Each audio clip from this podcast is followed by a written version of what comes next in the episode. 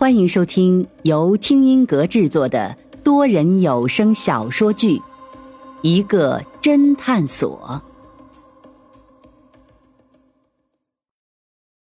第一百六十八章：大事发生。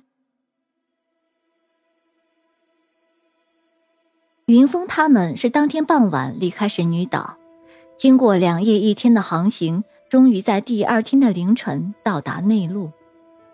虽然晚上大家都睡觉了，但是众人依旧都很疲惫。方寸垂头丧气道：“我说吧，一个人没事出去走走，看看风景，见识一些有趣的事情，然后回到家里，你就会发现还是宅在家里舒服。”说着，转头看向云峰：“老板，你不会让我们今天马上上班吧？”云峰想了想：“那就休息一天吧。”方寸还没有来得及高兴，一个声音就传了过来：“不好意思，恐怕各位马上得跟我去一趟局里。”说话的人正是安仁的同事江靖宇。咦，什么事情？还需要我们录口供吗？方寸没好气道：“不是，是安警官通知我直接带你们去局里，说有事情需要找你们商量。”江靖宇马上解释道。就在这时。突然，五辆清一色的黑色宝马驶进码头，每辆车上陆续下来一两个西装革履的人，而且个个戴着墨镜，像极了黑社会。方寸惊奇道：“我操，这是什么来头？不会是天星娱乐公司来复仇我们的吧？”看着那一群人径直走过来，林阳也有点担心，要不要报警？老飞嚷道：“报什么警啊？他们要是敢乱来……”我也不是吃素的。再说了，现在报警也来不及了。一边的江靖宇微微咳了一声：“你们好像忘记了我这个警察的存在。”众人齐齐看向江靖宇，然后说道：“呃，还是报警吧。”说话间，那一群墨镜男已经来到云峰的面前，其中领头的一个没有戴墨镜，反而戴着一个金丝边的眼镜。头发梳理的一丝不苟，看起来文质彬彬。他对云峰说道：“请问你就是云峰云先生吗？”虽然看起来很有礼貌，但是说话却是冷冰冰的。云峰显然不认识面前这个眼镜男，但还是点了点头道：“嗯。”眼镜男仍旧一脸冷冰冰。云先生你好，我叫李振平。是邓鹏程先生的助理，邓先生有要事，请先生去商量，还请云先生务必赏光。邓成鹏先生，云峰脑袋里快速搜索着这个人物，并没有听说过，似乎并不是什么大人物。一边的方寸一副恍然大悟道：“原来是邓鹏程呀！”旁边的老飞悄声问道：“哎，这个邓成鹏是什么来头啊？”方寸也悄声说道：“不知道呀。”那你刚才的语气是几个意思？就是表达一下我不知道的惊讶呀。滚！不过本市的市长也姓邓，该不会是市长的亲戚啥的吧？云峰马上毫不客气的问道：“邓成鹏先生是谁？我好像并不认识。”李振平却一点也不尴尬，依旧冷冰冰的说道：“邓先生平时为人低调。”云先生不认识他也属于正常，不过我在路上再慢慢的给你介绍。云峰见这架势，似乎由不得自己。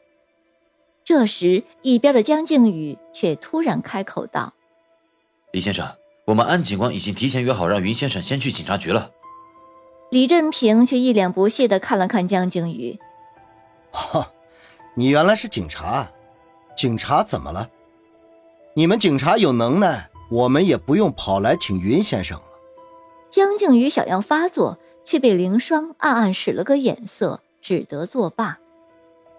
云峰还是一头雾水，不知道自己为何突然就成了抢手货，黑白两道都想要他。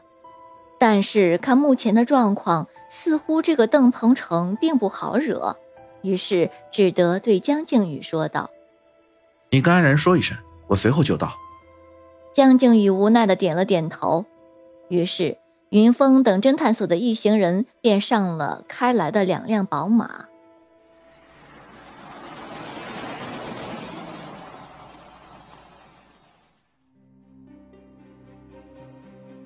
很快，车子在市中心的一个别墅区停了下来，然后众人陆续下车。云峰看了看周围的环境，知道这也是富人区，叫做华侨城。据说以前是华侨的居住地。和月湖山庄不同的是，这个富人区的建筑更加老旧，有的甚至还保留着民国时期的风格。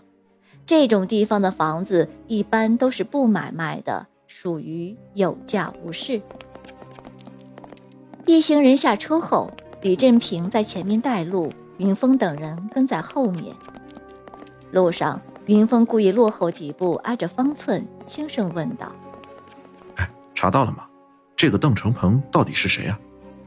方寸轻声说道：“我刚才在车上已经查了。哎呀，不查不知道，一查吓一跳。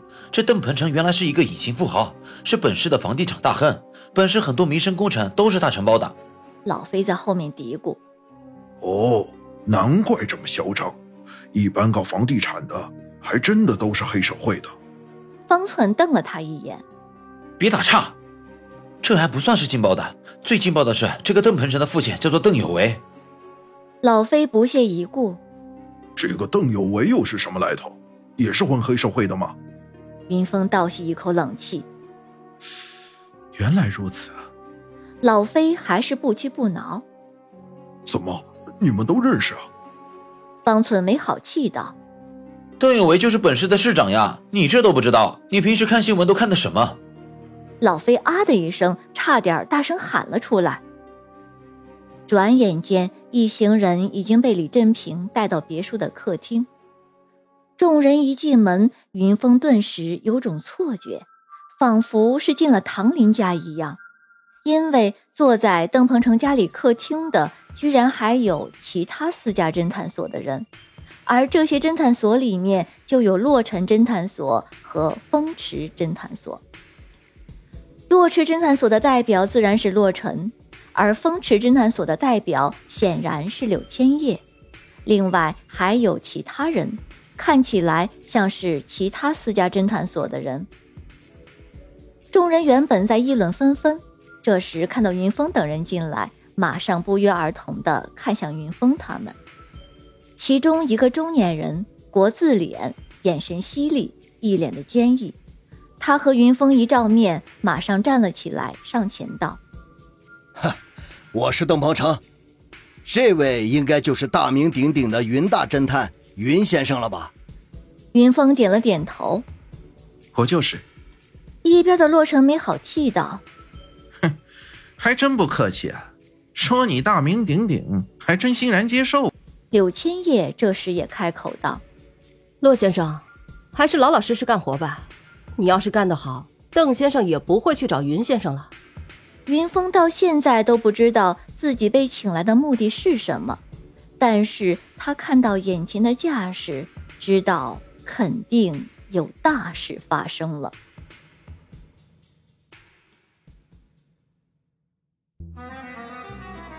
听众朋友，本集已播讲完毕，欢迎订阅收听，下集精彩继续。